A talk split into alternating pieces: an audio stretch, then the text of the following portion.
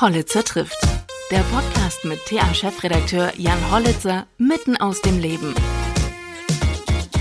Hallo bei Hollitzer trifft. Ich treffe heute Evelyn Subke und Evelyn Subke ist Bundesbeauftragte für die Opfer der SED-Diktatur.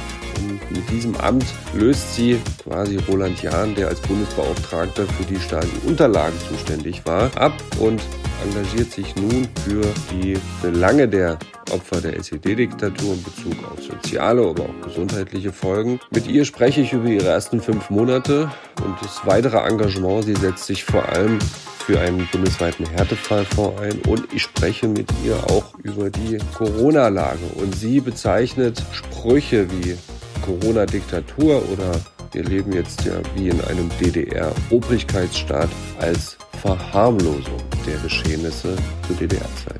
Viel Spaß!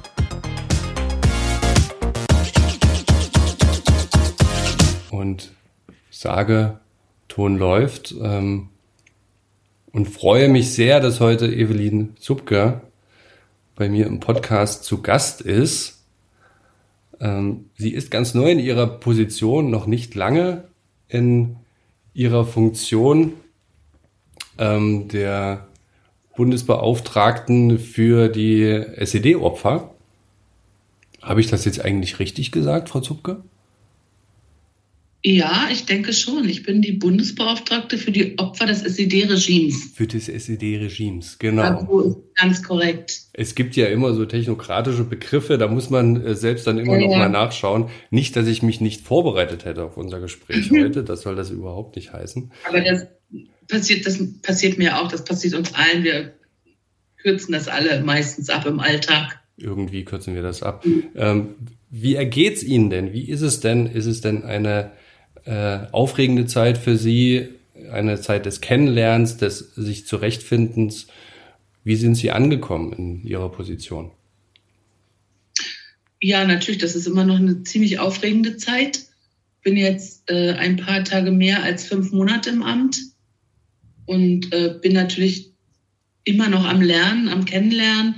Ich habe in den ersten Monaten äh, viele Opfer des SED-Regimes kennengelernt, viele Opferverbände. Ich habe engen Kontakt mit den Landesbeauftragten, mit Gedenkstätten, ähm, auch mit Politikern. Und ich habe natürlich erstmal die erste Zeit genutzt, viele Gespräche zu führen, viel zu erfahren, viel zuzuhören, weil natürlich äh, dieses, äh, die, die Aufarbeitung und auch die äh, Anliegen der Opfer, die werden ja auch schon seit Jahrzehnten hauptsächlich durch die Landesbeauftragten umgesetzt. Und jetzt erstmal sozusagen äh, zu äh, erkennen, also wo ist denn noch Handlungsbedarf. Es gibt viele gute Dinge, aber vieles äh, liegt eben noch ganz doll im Argen. Und, äh, und das ist natürlich durch so ein Amt auf höchster Ebene beim Bund gibt das natürlich die Chance, diese Anliegen, die ja schon teilweise gut umgesetzt sind und wo sich viele Leute damit ein, äh, dafür eingesetzt haben, nochmal anders äh, sich einzubringen. Und das ist natürlich auch eine Würdigung für die Opfer, alleine schon, dass dieses Amt geschaffen wurde. Und das finde ich natürlich auch toll. Aber für mich ist es natürlich fünf Monate, ja, noch alles sehr aufregend. Mhm. Es gibt ja da eine Änderung in dem Wording, würde ich jetzt mal sagen, in der Bezeichnung. Ähm, Sie sind Bundesbeauftragte für die Opfer des SED-Regimes. Vorher gab es den Bundesbeauftragten für die Stasi-Unterlagen, Roland Jahn. Das eine ist ja so eher was ähm, ich würde jetzt fast sagen mal was, was Theoretisches, was sachlich orientiertes, also Beauftragter für mhm. die Aufarbeitung oder für die, für die Stasi-Unterlagen, mhm. was eine Sache ist, ne, diese Dokumente. Und das andere richtet sich ja jetzt direkt an Personen, also Opfer des SED-Regimes. Hat sich da in der Wahrnehmung dieser Position auch was geändert? Also ich denke schon. Also es wurde ja am Anfang oft so kommuniziert, das ist jetzt das Nachfolgeamt von Roland Jahn. Das stimmt natürlich so nicht. Also das Amt ist aus diesem Trans Transformationsprozess äh, herausgegangen. Das Stasi-Unterlagengesetz, die Stasi-Unterlagenbehörde ist ins Bundesarchiv übergegangen. Und das sind Akten, aber natürlich stehen diese Akten auch für Menschen. Mhm. Und das sind wiederum die Menschen, für die ich mich ja einsetze. Also natürlich gibt es da, ist es eine große Verbindung, eine große Verknüpfung und äh, das Bundesarchiv als solches äh, gehört natürlich auch dazu, dass ich dort als, also aus meiner Perspektive als SED-Opferbeauftragte darauf achte, dass sich der Zugang zu den Akten für die Menschen, für die ich mich einsetze, nicht verschlechtern darf. Mhm. Das heißt, die Aufgabe, die Roland Jahn gehabt hat, geht in ihre mit, mit über. Ähm, das heißt, wie Sie jetzt gesagt haben, Zugang zu den Akten. Ich erinnere mich noch, es gab noch diese Diskussion um die Außenstandorte, dass die, diese Akten eben auch in Außenstandorten äh, gelagert werden, dass auch an der Wiederherstellung von geschredderten Akten weitergearbeitet wird. Ich gehe mal davon aus, dass das trotzdem fortgeführt wird. Ne? Auf jeden Fall, das ist ja Teil des äh, Gesetzes, dass die Akten, äh, die zerrissenen, wiederhergestellt würden, werden durch computergestützte Programme, auch händisch, wie auch immer. Äh, und da werde ich mich Anfang des Jahres auch mit dem Bundesarchiv zusammensetzen und gucken, wie läuft das. Genauso auch gucken, wie läuft es in den Außenstellen, wie ist der Plan, wie ist, äh, gibt es schon Antragstellungen in den Außenstellen. Man kann auch überlegen, ob man an die neuen Außenstellen, gerade auch im Westen, eventuell äh, Beratung auch mit, mit andockt oder so. Also da sind wir im Gespräch, weil es natürlich auch Teil meines Auftrages ist und äh, um mich darum zu kümmern. Mhm. Ich komme gleich mal darauf zurück, weil Sie jetzt gesagt haben, im Westen. Das ist natürlich so ein ähm, immer Westen und Osten. Ich kriege das bei mir auch ganz schwer raus, muss ich ehrlich, ähm, muss ich ehrlich gestehen. Und viele, viele Leser ähm, unserer Zeitung oder unserer Angebote ähm, nehmen einen das oft übel, dass man immer noch so differenziert, aber man muss diese Differenzierung an diversen Stellen eben noch, noch machen. Ähm, haben Sie denn eine richtige Übergabe mit Roland Jahn auch gemacht oder gab es da gar keinen Kontakt? Nein, eine Übergabe nicht. Nein, so würde ich das nicht nennen. Also, weil wir ja grundsätzlich komplett verschiedene Aufgaben haben. Mhm. Aber natürlich haben wir Kontakt weil wir kennen uns sowieso mhm. und natürlich haben wir über viele Dinge gesprochen, aber es war jetzt eher informell und nichts Formales. Mhm. Und natürlich, wenn ich jetzt Fragen hätte oder habe, dann würde ich mich natürlich auch an ihn wenden. Also ganz klar. Und Ost und West, ja, das spielt für mich im Prinzip auch keine Rolle. Ja, ich meine, ich habe im bin auf Rügen geboren. Ich habe äh, die Hälfte meines Lebens, na gut, ich glaube, es ist jetzt etwas weniger als die Hälfte, inzwischen äh, in, in Ostberlin gelebt. Ich habe äh, im Aus in Irland gelebt. Ich habe äh, jetzt 14 Jahre, seit 14 Jahren lebe ich in Hamburg. Und, und ob jung, ob alt ist, ob Ost, ob West, das spielt für mich eigentlich keine Rolle. Ja, ich habe viel an, an Schulen als Zeitzeugin gearbeitet und vor allem eben im Westen, weil ich eben hier gelebt habe die letzten Jahre. Und äh, es geht mir nur natürlich wieder als äh, Opferbeauftragte. Aus dieser Perspektive äh, nutze ich diesen Begriff, weil es ja zum Beispiel eben darum geht, dass äh, zwischen 49 und 89 sind drei, 3,5 Millionen Menschen haben die DDR gen Westen verlassen, ob durch Flucht, Ausreise, Freikauf, was weiß ich. Und, und das sind ja teilweise eben auch Opfer des SED-Regimes und äh, die teilweise bestimmte Dinge, also zum Beispiel Zugang zu bestimmten Unterstützungsleistungen nicht haben mhm. oder keine Beratungsstellen haben und sowas. Und deswegen ist mir dieses äh, in Westen zu gucken und die gesamtdeutsche Perspektive eigentlich ähm, äh, dort im Blick zu haben, das ist mir wichtig. Das sehe ich auch als meinen Auftrag an, weil ich bin ja eben Bundesbeauftragte. Ja, genau das wäre der Punkt, auf den ich auch zurückkommen wollte eigentlich mit diesem Ost-West, mit dieser Differenzierung aufgrund dieser über drei Millionen Menschen, die die DDR verlassen haben aus verschiedensten Gründen. Noch eine kurze Bemerkung einschieben und eine Frage, eine Bemerkung mit Berlin und Hamburg haben sich natürlich zwei Metropolen ausgesucht, die äh, man kann ja fast sagen, fast bedingt nur für Deutschland stehen. Die sind ja fast outstanding. Ähm, Gerade bei Berlin sagt man ja oft, das ähm, ist, ist eine, eine der Weltmetropolen ähm, inzwischen geworden, die ähm, mit dem Rest von Deutschland ja kaum vergleichbar ist. Und Hamburg mhm. als ähm, wunderschöne, weltoffene Stadt. Ähm, das als nur als Bemerkung und die mhm. Frage, die ich einschieben wollte, können, kann man denn ungefähr sagen, so vielleicht säckeweise. In, in welcher Dimension ähm, oder von welcher Dimension rechnen wir denn da eigentlich noch oder reden wir denn da eigentlich noch von geschredderten Akten? Ja, das ist eine Frage, also die äh, in, in, der Dimension, die Quantität, das ist mir jetzt auch nicht ganz klar. Das ist ein, wichtiges Thema mhm. und die dürfen natürlich nicht verloren gehen, weil äh, die wollen wir wieder herstellen, damit nicht die Stasi darüber entscheidet, welche Akten wir lesen können und welche nicht. Aber äh, ich werde mich, wie gesagt, mit dem Bundesarchiv Anfang des Jahres mit den Menschen dort in, äh, konkreter in Verbindung setzen, um mir da auch noch einen besseren Überblick zu verschaffen. Mhm. So, und jetzt komme ich genau zu diesem Punkt, Ost-West. Ähm, Sie haben ja, ähm, auch wenn Sie neu im Amt sind, Sie waren ja auch schon sehr fleißig, glaube ich, am Anfang November einen Bericht übergeben über die ähm, gegenwärtige Lage und was getan mhm. werden muss. Und Sie waren in Berlin ja bereits tätig, in einem Beirat zu einem Härtefallfonds, wenn ich mich nicht täusche, äh, für die SED-Opfer und haben in diesem Bericht auch festgestellt oder gefordert, dass es auch einen Härtefallfonds für andere SED-Opfer in anderen Bundesländern, die auf, in drei Bundesländern gibt es das, glaube ich, äh, mittlerweile äh, auf diese Fonds natürlich keinen Zugriff haben und darin auch betont, dass es ähm, nicht nur ein ähm, oder da nicht nur auf die neuen Bundesländer, auf den Osten Wert gelegt werden müsste, sondern eben auch auf den Westen, weil dort eben diese drei Millionen Menschen leben, die damals die DDR verlassen haben. Genau, das ist eines der wichtigen Anliegen, als ich von auch die gesamtdeutsche Perspektive genannt habe. Ne? Mhm. Weil eben, wie Sie schon sagen, in drei ostdeutschen Ländern, das sind Brandenburg, das ist Sachsen und das ist Berlin, gibt es einen Härtefallfonds. Thüringen kommt jetzt im nächsten Jahr nach. Mhm. Das heißt, dann haben wir vier ostdeutsche Bundesländer und in den anderen restlichen östlichen und in gesamten westlichen Bundesländern gibt es das eben überhaupt nicht. Und deswegen ist es eine Forderung von mir, die ich auch in dem ersten Bericht dort äh, vorgelegt habe, dass es einen gesamtdeutschen Härtefallfonds geben muss. Dazu hat sich die Bundesregierung auch schon entschlossen. 2019 hat der Regierung einen entsprechenden Vorschlag gemacht.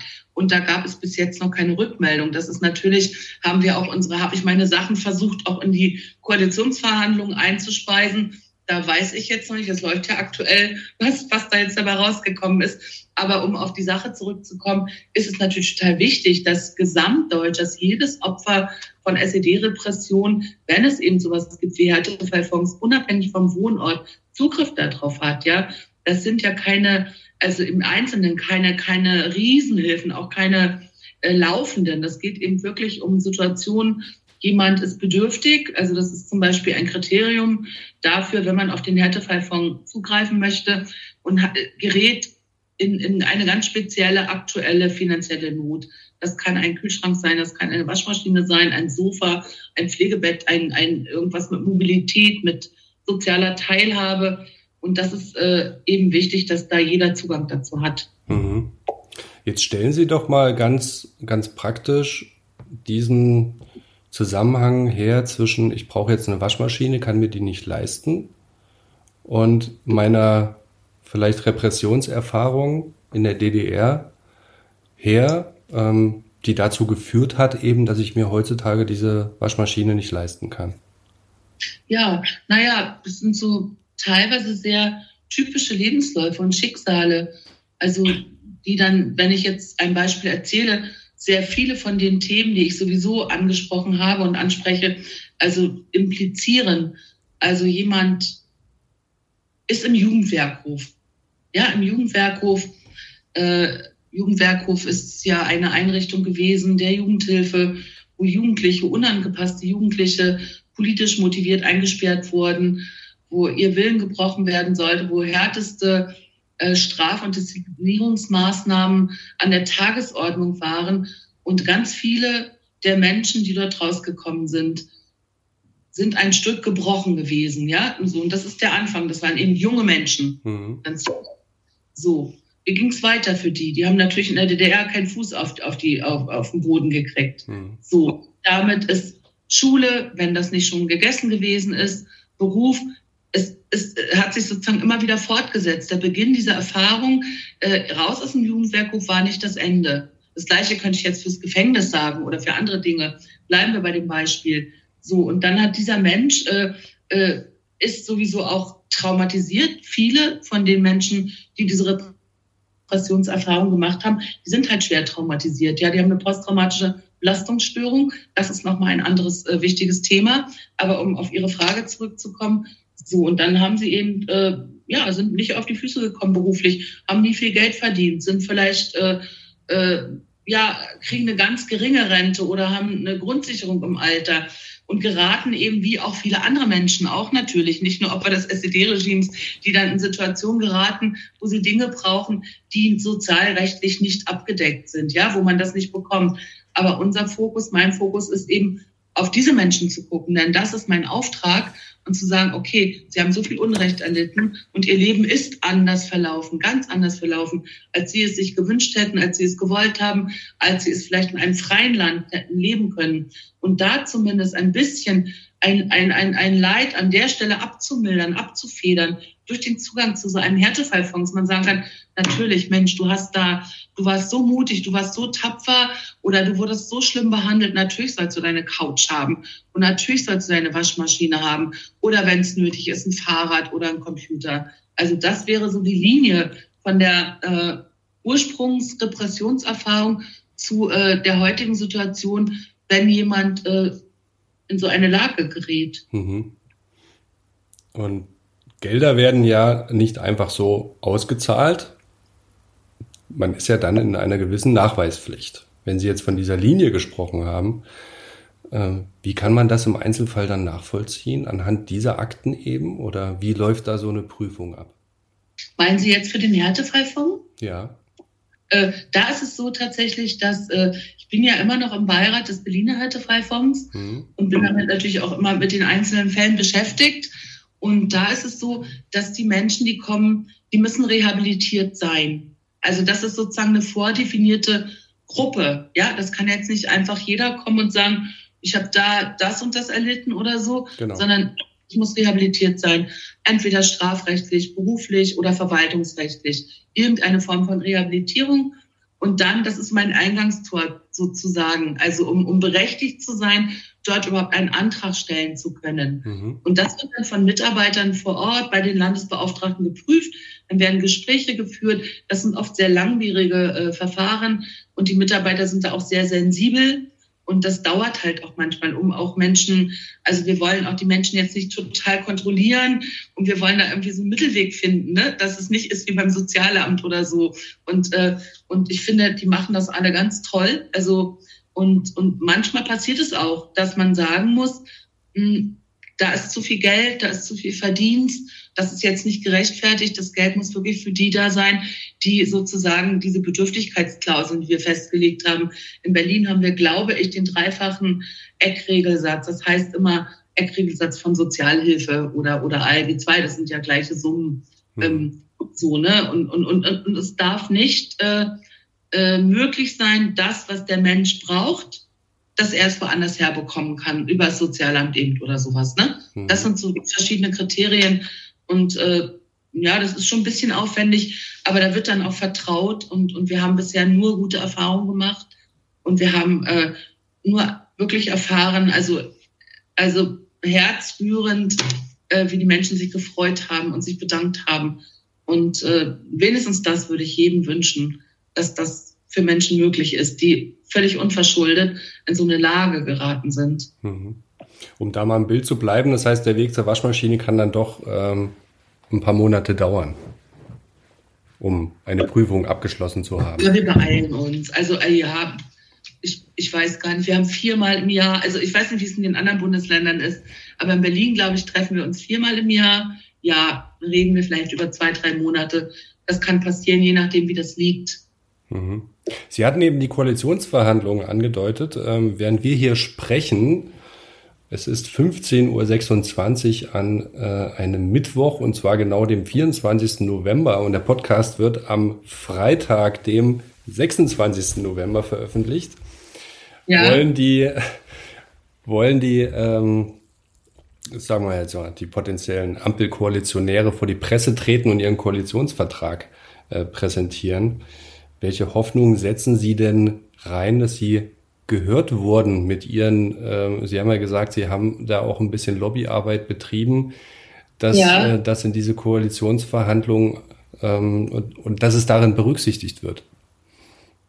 Also ich hoffe das sehr. Ich, äh, wir haben ja gucke gerade, ob ich irgendwie schon Nachrichten bekommen habe, äh, wie es aussieht. Ähm, mhm. Habe ich jetzt noch nicht aktuell bekommen, aber ich habe schon große Hoffnung, dass die Sachen, die wir, die ich versucht habe einzuspeisen, dass die dort Gehör finden und dass ich sozusagen meine Aufgabe ist ja, den Bundestag, die Bundesregierung zu beraten äh, hinsichtlich der Anliegen der der Opfer des SED-Regimes und dass wir da Sachen wie den Härtefallfonds, wie die Vereinfachung von äh, und Entbürokratisierung der gesundheitlichen Begutachtung der Haft oder anderer Folgeschäden, Härtefallfonds, äh, äh, Verbesserung von Rehabilitation, Rehabilitierungsverfahren, mhm. äh, Anpassung an neue Opfergruppen und, und, und. Da gab es verschiedene Dinge, die für uns natürlich interessant sind. Und ich bin gespannt, was alles jetzt hängen geblieben ist und äh, ja, wo ich mit dem Bundestag denn hoffentlich gut zusammen dafür sorgen kann, dass diese Sachen umgesetzt werden in den nächsten vier Jahren. Ja. In äh, den vergangenen Tagen sind einige Listen kursiert, die man muss sagen, also in der Politik funktioniert ja auch so, dass einiges vorab gestreut wird, natürlich interessengetrieben auch, um die ein oder andere Personalentscheidung vielleicht noch zu beeinflussen, wenn sie einmal in der Öffentlichkeit ist und debattiert wird. Manchmal ist es auch wie so ein wie so ein Testballon, wie, wie würde die, Re die Öffentlichkeit auf eine gewisse Person reagieren, wenn sie denn in dieser Funktion wäre. Ähm, das heißt, auch unsere Redaktion haben einige Listen erreicht mit ähm, Besetzungen von Ministerposten, aber auch Staatssekretären. Und da spielte auch ein Name aus Thüringen eine Rolle, Carsten Schneider als äh, Staatssekretär, unter anderem in der Bezeichnung für gleichwertige Lebensverhältnisse, was ja direkt auf äh, Ost-West anspielt. Wären, wäre diese Staatssekretärsfunktion, die ja dann neu wäre, ne, das ist ja quasi wie ein, ich glaube, Ostbeauftragten wird es nicht mehr geben, der Name ist verbrannt mhm. oder die Bezeichnung mhm. ist verbrannt nach mhm. Herrn äh, Wanderwitz. Ähm, wäre das so eine Anlaufstelle für Sie?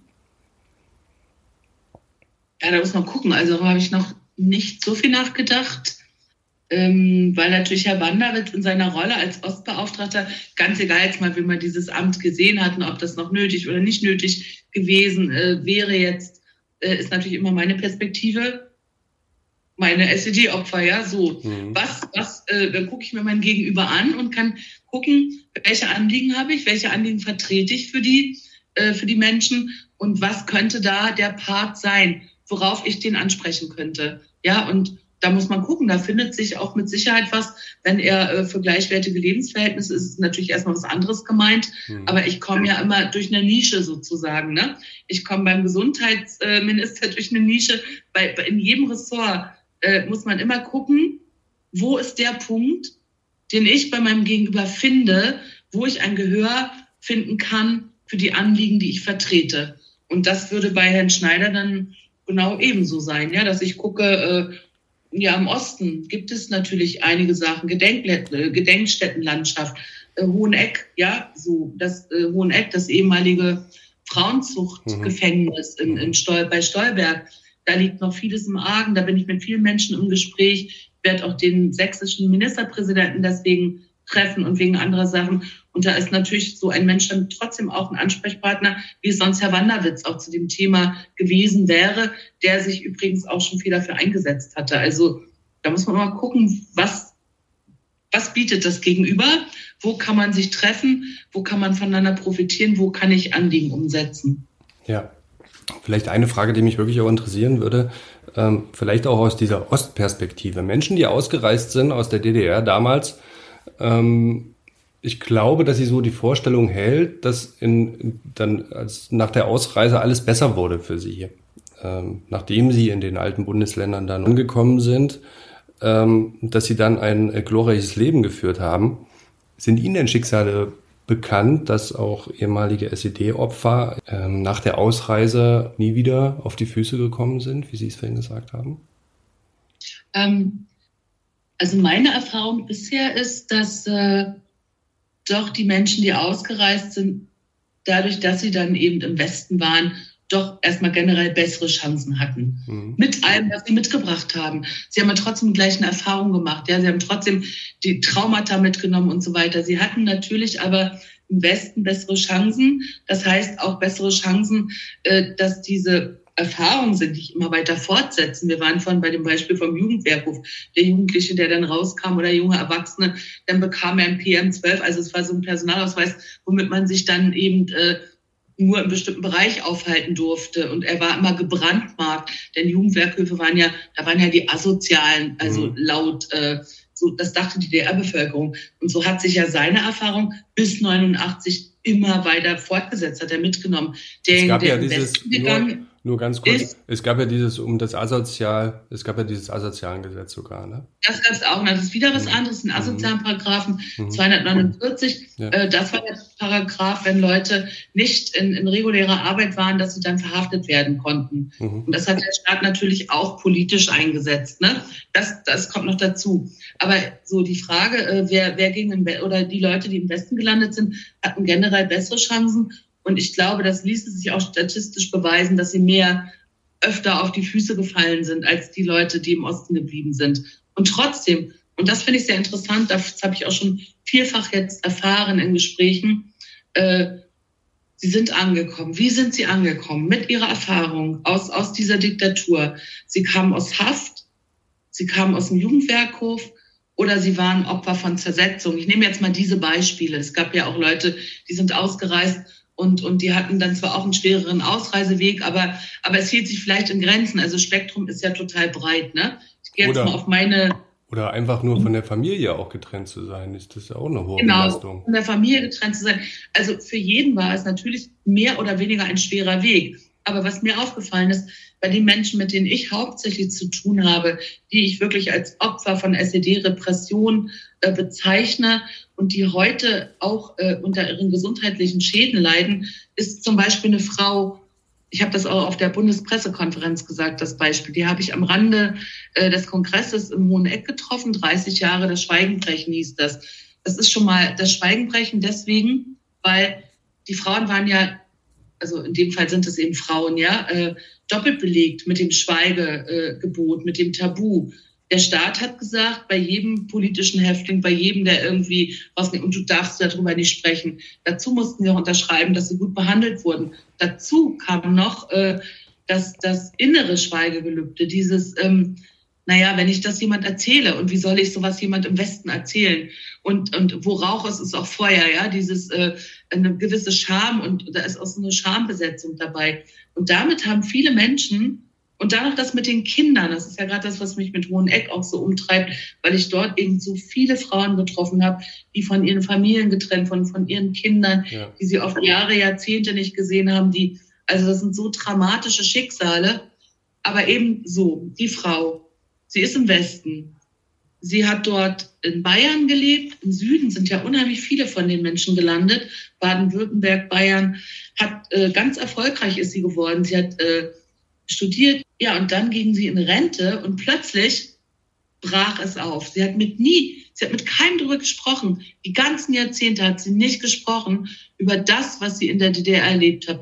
Und das ist etwas ganz Typisches, ja. Mhm. Das kommt durch die verschiedenen äh, Schweigegebote. Also einmal das staatlich Verordnete und dann das innerlich äh, und das Fremdsein auch natürlich, ich komme einem fremd, quasi fremden Land an und, und, und niemand versteht mich dort. Also wenn ich da erzähle, da gibt es ein Gefängnis in der DDR in Hoheneck und da wird das und das gemacht, da stehen die Frauen in der Wasserzelle, Knie hoch, Bein hoch, angekettet, im kalten Wasser stundenlang.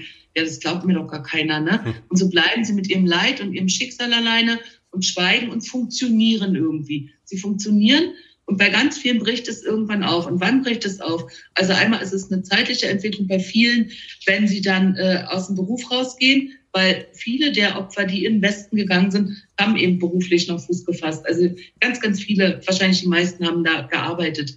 Dann kommt es zum Rentenbeginn, wenn die Strukturen wegfallen. Wissen Sie, also kann man sich ja vorstellen. Ne? Das Geordneter Tagesablauf, man hat auf einmal Zeit. Mhm. Man hat Zeit, die, die feste Tagesstruktur fällt weg. Mhm. Oder die Menschen haben doch Kinder und Familien nochmal aufgebaut oder, oder, oder gehabt.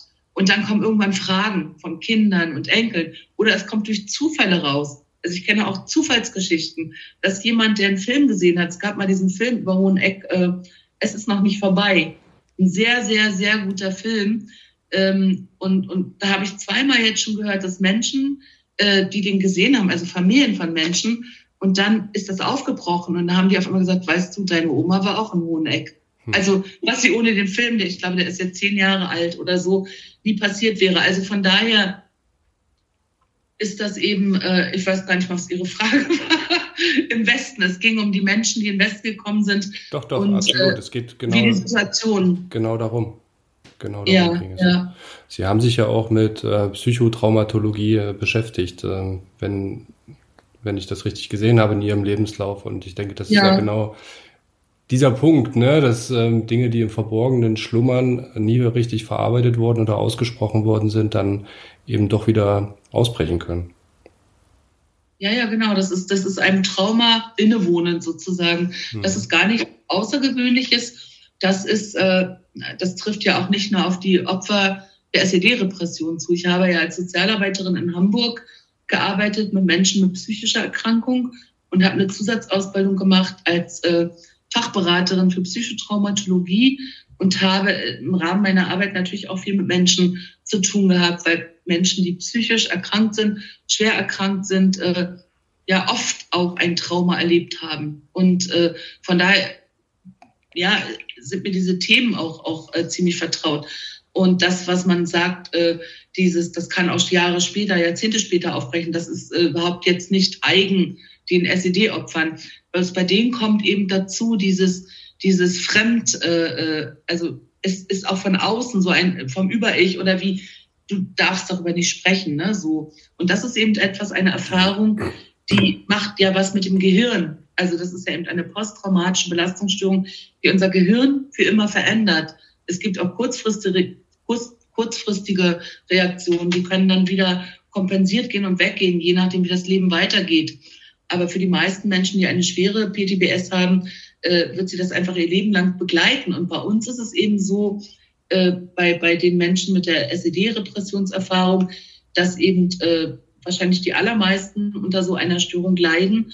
Und wenn sie jetzt krank werden, gerade wenn sie älter werden oder manchmal auch schon, wenn sie jünger sind, ähm, setzt sich das ja auch, es ist nicht nur die psychische Belastung und Erkrankung, sondern es setzt sich ja auch auf den Körper fort. Also entweder körperliche Schäden durch meinetwegen Zwangsarbeit, wo es ganz direkt äh, äh, klar ist, oder aber eben auch, äh, ist ja auch inzwischen bekanntes Wissen, dass äh, ständiger Stress im Kopf auch den Körper krank macht, ja. Mhm. Und, und, und das finde ich ganz schlimm. Das ist einer meiner Erfahrungen so der ersten Monate, dass ich so viele Menschen getroffen habe. Ich war auf so vielen, ich war auf Kongressen, auf Treffen und immer wieder hat sich dieses eine Problem absolut rauskristallisiert nämlich das Drama bei der Begutachtung der gesundheitlichen Folgeschäden. Und das ist auch eins der Themen, äh, bei denen ich ganz doll dafür kämpfen werde, dass wir das voranbringen, dass wir da eine Vereinfachung äh, hinkriegen. Die Menschen werden immer älter. Also irgendwann kommt eine ganz eine, eine späte Hilfe ist oft keine mehr.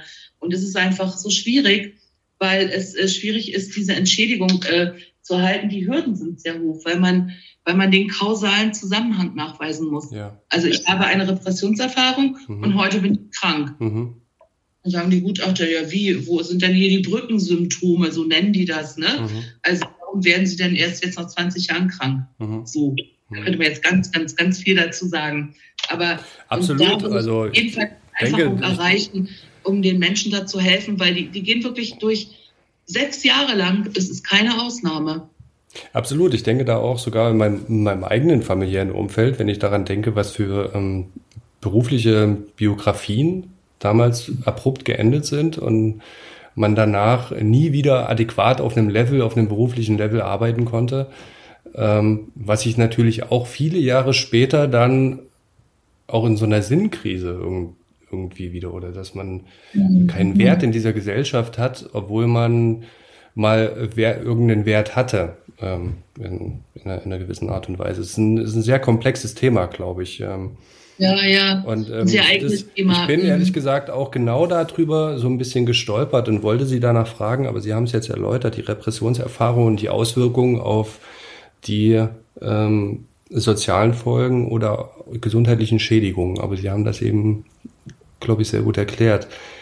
Es, also mich treibt da direkt, also jetzt in diesem Moment, es sind so zwei Punkte, die mich da so ein bisschen äh, beschäftigen. Das eine, Ähm, wie geht's Ihnen denn dabei, wenn Sie mit dem Wissen, das Sie haben, wenn Sie heute hören, wir befinden uns in einer Corona-Diktatur oder es ist ja wie in einem DDR-Obrigkeitsstaat. Ähm, was geht da Ihnen durch den Kopf, wenn solche Vergleiche angestellt werden? Hm. Ich wollte, ich komme sofort auf die Frage zurück. Mhm. Ich wollte noch was sagen, also zu den gesundheitlichen und zur sozialen Situationen, ne, was ja auch erschütternd ist, noch nur zur Ergänzung von vorher ist ja die Brandenburger Landesbeauftragte zur Aufarbeitung der SED-Diktatur, Maria Noke, hatte ja auch einen Studienauftrag gegeben. Und es ist ja herausgekommen, dass wirklich äh, so viele Menschen, äh, ehemalige SED-Opfer oder SED-Opfer, an der äh, Grenze zur Armutsgefährdung leben. Ne? Also das finde ich, äh, das finde ich auch bedenklich und gleichzeitig den Umfragen zufolge äh, sind sie sehr in der Demokratie verwurzelt. So, das kommt jetzt gleich, äh, schließt sozusagen äh, vor zur nächsten Frage. Mhm. Ja, das, das finde ich immer eine schwierige Frage. Also ich denke, es gab ja auch mal dieses, äh, ähm, ja, von Herrn Wanderwitz, er hat ja auch gesagt, die Menschen Osten oder in Teilen des Ostens seien so Diktatur sozialisiert. Und ähm, ja, also ich sehe das so ein bisschen gespalten. Also erstmal, äh, Wahlen sind immer Ergebnisse von Politik, so für mich. Und äh, natürlich sind wir, die in einer Diktatur aufgewachsen sind, diktatursozialisiert. Aber das bedeutet für mich nicht unbedingt immer etwas Schlechtes, also weil ich glaube, da gibt es oft eine hohe Sensibilität für, äh, was kommt von oben, gibt es, ist, werden wir vielleicht auch belogen. Gleichzeitig natürlich äh, ist eine Gleichsetzung, vergleichen kann man immer, aber eine Gleichsetzung von heutigen Verhältnissen mit, mit SED-Unrechten, äh, SED-Regime, ist es eine Verharmlosung. Das mhm. ist auch ganz klar. Mhm. Aber gleichzeitig würde ich mir eben auch einen, ich würde mir einfach einen, einen wie sagt man denn heute, breiteren Meinungskorridor wünschen, äh, wo, ja, wo, wo es nicht so zu Ausgrenzungen kommt. Und ich denke, die Schranken des, äh, die Schranken des Grundrechts auf freie Meinungsäußerung, die sind eindeutig durchs Gesetz geregelt. Ja. Ich kann Ihnen da mit der Verharmlosung ehrlich gesagt nur beipflichten. Ähm, bis hin zur Geschichtsverfälschung, muss man ja fast sagen. Also die ganzen Schicksale, mhm. die Sie ähm, gerade skizziert haben, sowas erleben wir ja nicht. Also nein. glücklicherweise. Nein, nein, ja. Mhm. Und ähm, das andere, was, was mich da, also der andere Punkt war, ähm, wenn Sie gesagt haben, dass viele, viele ähm, Menschen mit Repressionserfahrung durch, die, durch den SED-Unrechtsstaat ähm, spät erst drüber sprechen oder das oder denken Sie, wenn Sie darüber sprechen, Ihnen wird eh nicht geglaubt oder Sie würden damit auffallen.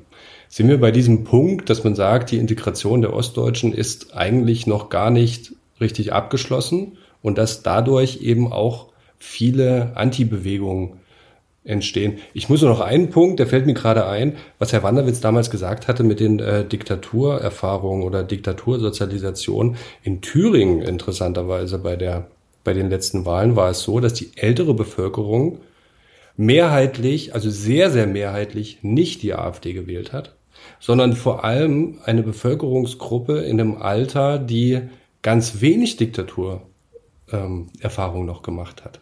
Also mhm ich würde mich da mal mit einbeziehen, also nicht, ähm, nicht, nicht mein Wahlverhalten betreffend, sondern ähm, mein Jahrgang 80.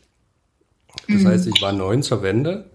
Ähm, also ich würde den, das mal ein bisschen weiterfassen, von 75 bis 80 vielleicht, dass in, in diesem Alter doch ein sehr hoher Anteil AfD-Wähler ist. Und in, in diesem Alter hat man nicht diese Diktatursozialisation mhm. oder Repressionserfahrung schon gemacht. Vielleicht hat man es miterlebt durch Eltern, aber diese wiederum haben ein anderes Wahlverhalten als die Jüngeren.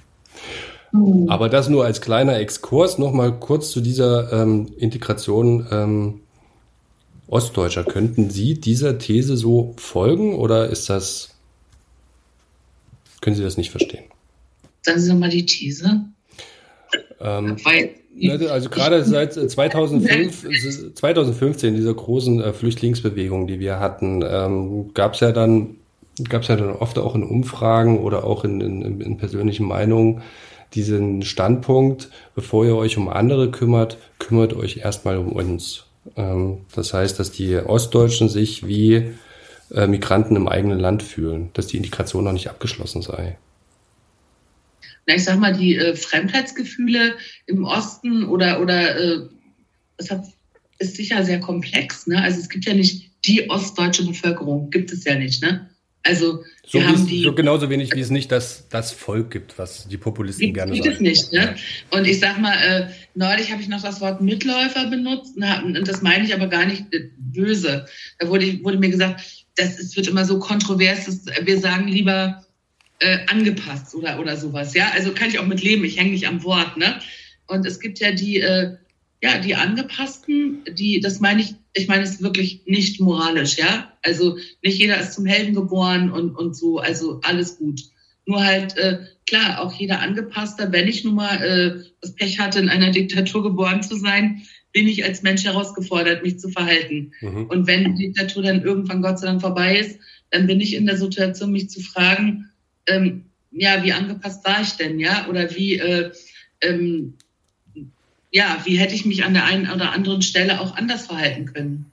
Aber, und dann kommt es natürlich auch noch sehr auf die soziale Lage an, dass man ja natürlich äh, bei der Wiedervereinigung, dass viele Leute das als Verlust empfunden haben das will ich, auch das will ich nicht werten. Aber es war ja tatsächlich so, dass äh, ganz viele Leute dann, äh, ihre Welt ist zusammengebrochen, sind arbeitslos geworden und, und, und, ja. Und, und dann gibt es natürlich die, ja, so aus meiner Generation kann ich ja gar nicht sagen, aus meinem Umfeld die Menschen, die äh, für das gekämpft haben was dann kam, wobei man das ja auch nicht so sagen kann. Wir wussten ja gar nicht, was kam. Wir waren ja eigentlich die Naiven, die die DDR reformieren wollten.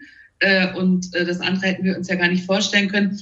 Wir haben natürlich weitestgehend auch profitiert dann äh, von den Ereignissen. So ist das natürlich eine, eine große Gemengelage gewesen im Osten, ja, auch vom Sozialen her. Die DDR reformieren oder den, den Ansatz des Sozialismus? Also Sie waren davon überzeugt, dass der Sozialismus auch gut sein kann?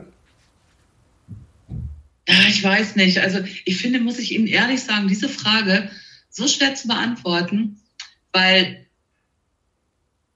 die Erinnerungen, die verfälschen sich ja auch. Also ich meine, dass wir und die meisten anderen in den Oppositionsgruppen damals eigentlich äh, äh, Reform in der DDR wollten. Mhm. Und damit haben wir wohl gemeint Reform des Sozialismus, mhm. weil wir haben ja in so einer Gesellschaft gelebt. Ne? Mhm. Und also ich kann es für mich nur sagen, alles, was dann passiert ist, Wiedervereinigung, Mauerfall, das lag jenseits meiner, meiner äh, Vorstellungskraft. Also, ja, und da, die, das, das hätte ich mir nicht, das hätte ich mir nicht vorstellen können.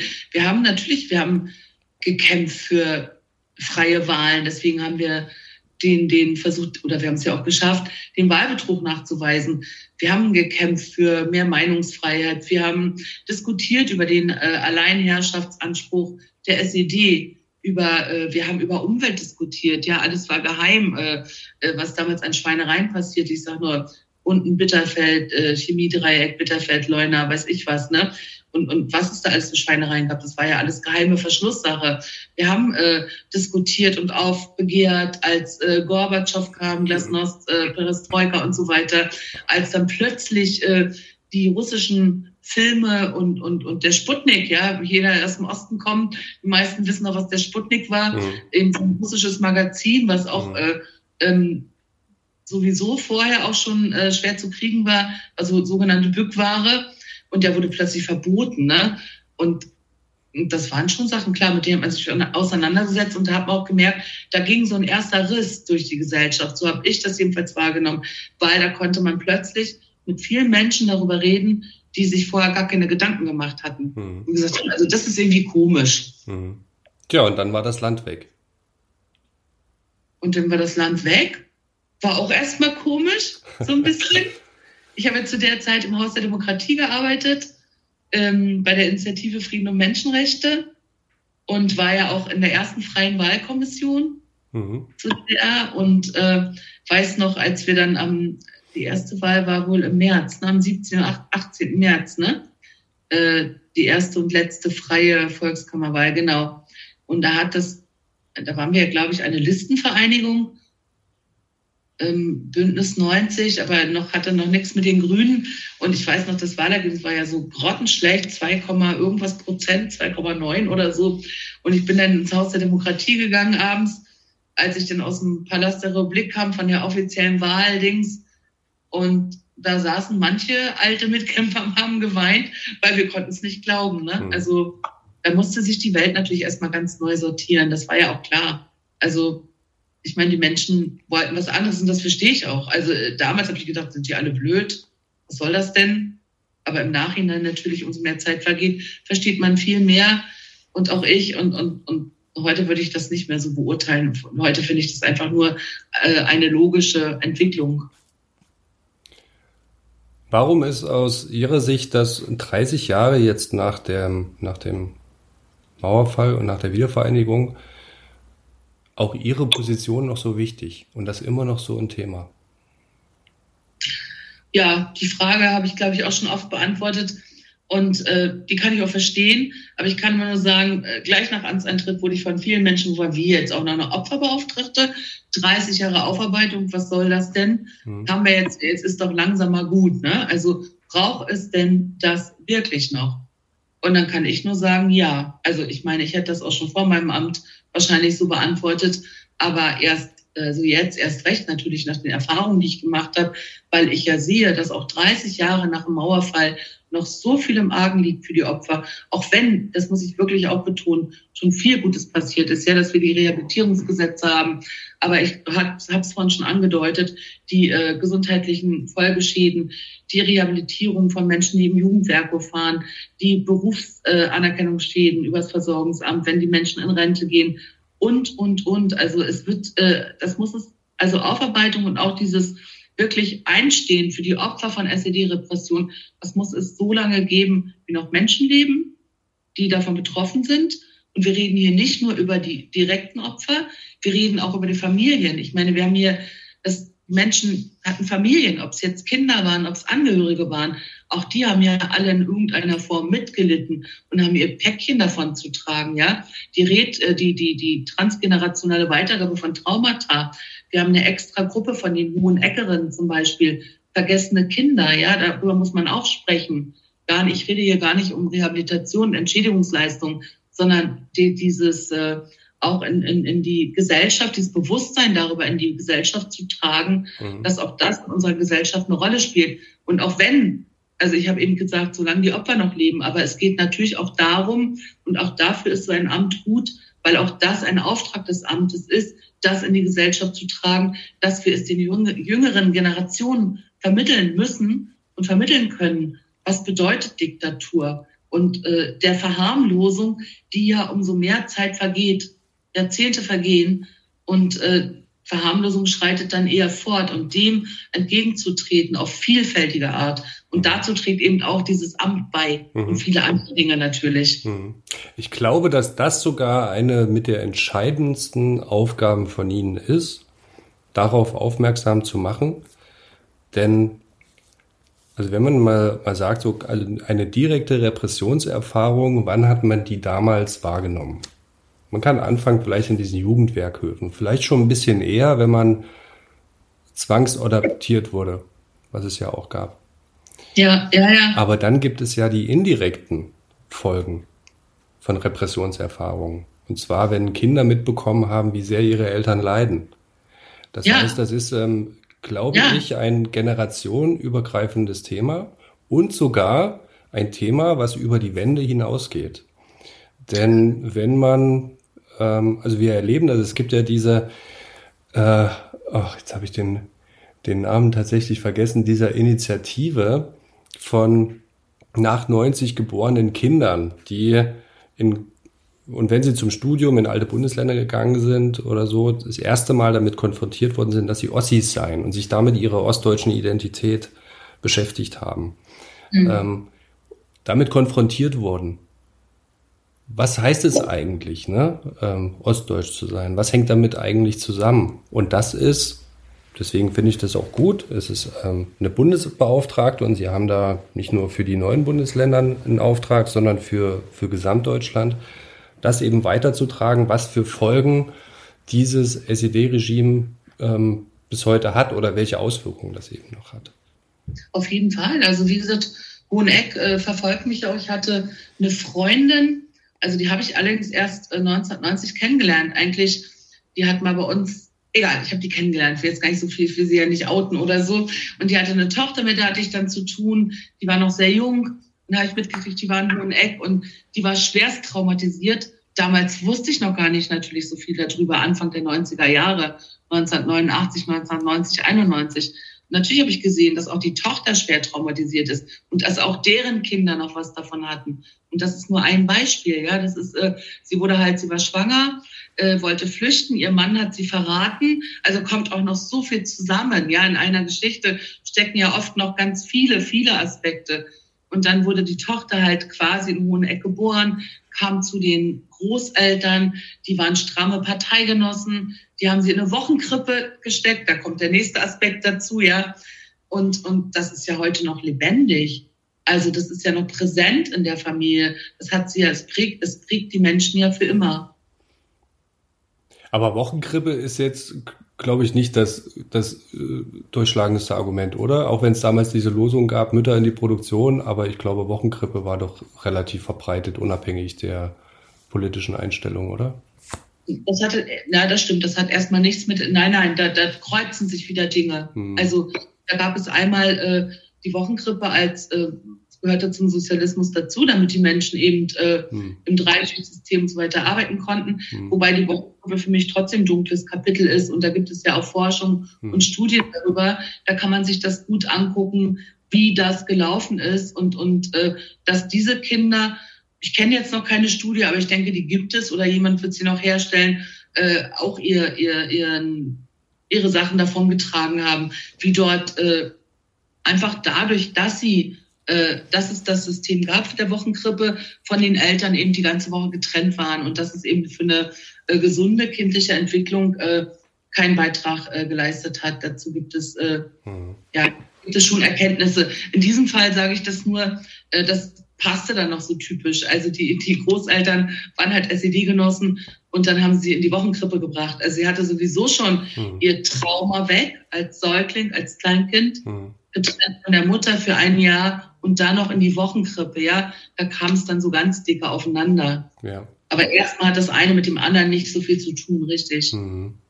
Mhm. Frau Subke, vielen Dank, dass Sie sich heute die Zeit genommen haben und ähm, ich kann Ihnen nur ähm, kann Ihnen nur wünschen, dass Sie diese Leidenschaft beibehalten und genau mit diesen Beispielen, die wir heute auch gebracht haben, also nicht auf dieser theoretischen, vielleicht auch akademischen Ebene, sondern sehr persönlichen und ähm, schicksalhaften Beschreibung der, der Ereignisse sehr viele Menschen erreichen und dadurch eben auch die, die Aufklärung äh, erreichen, die sie sich selbst wünschen. Denn wir merken das auch, also im, im Journalismus, sobald wir Geschichten personalisieren, erreicht es die Menschen. Ja. ja, das ist auch meine Erfahrung. Und das ist ja auch, das ist ja auch das Schöne. Also ich liebe an der Arbeit auch äh, oder an diesem Amt auch die Begegnung mit den Menschen. Und da mache ich immer gute Erfahrungen. Natürlich ist man oft auch äh, konfrontiert mit, mit Wut und Frust und auch mal Vorwurf, wenn es auch natürlich an die falsche Adresse geht. Aber ich kann das menschlich verstehen, ich kann das auch aushalten.